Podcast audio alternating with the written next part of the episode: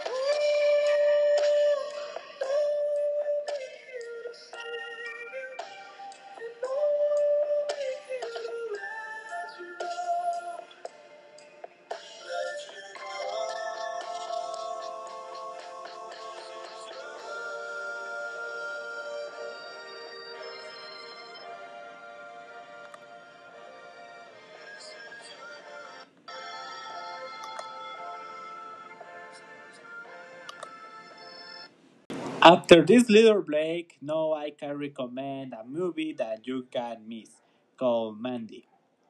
Not the cartoon show because it's our movie released in 2018 at the Sundance Film Festival, directed by Panos Cosmatos and performed by Nicolas Cage. Yeah, the actor is known in all the movies like Ghost Rider, for example. But why I recommend this movie in first place? Well, stay for more details about how the movie is bought before we listen to the song called All My Friends by Madeon. So let's start it.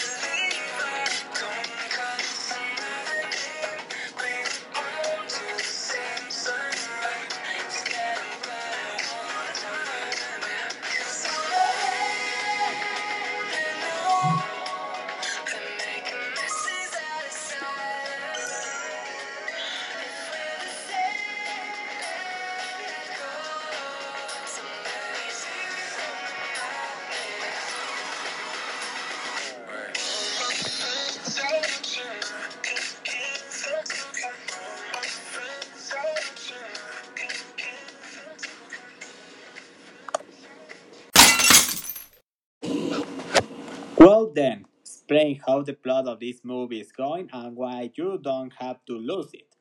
Well, the plot consists the, the principal character called Red Miller a peaceful man who seeks revenge on a sadist ghoul who snatches his girlfriend. So he will be willing to do whatever he can to achieve it. It seems like a simple revenge story, but it's a story that both terrifying and action elements in the style of uh, 18 movies. Due to the environment at this time, because the technology, the style, even the typography, well, then I give you a look at the was the soundtrack of the late Jóhann Jóhannsson, who sadly passed away before this film came out. So I put one of the songs called Forgive the Beast, so enjoy it.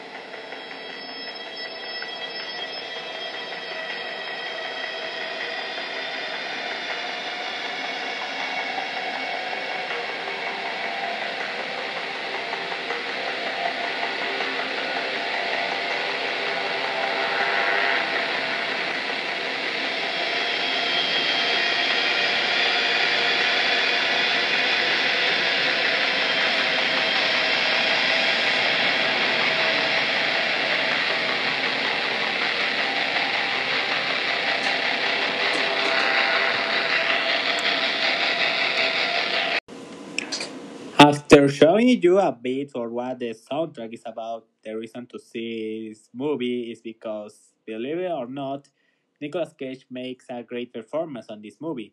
Something that stands out are the colors palette.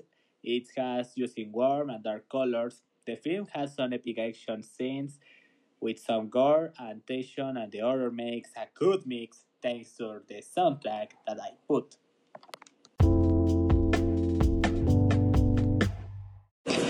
And that's my recommendation of today. If you can have any movie that I recommend over there, well check for the next podcast. So take care. We say goodbye to this song. Bye.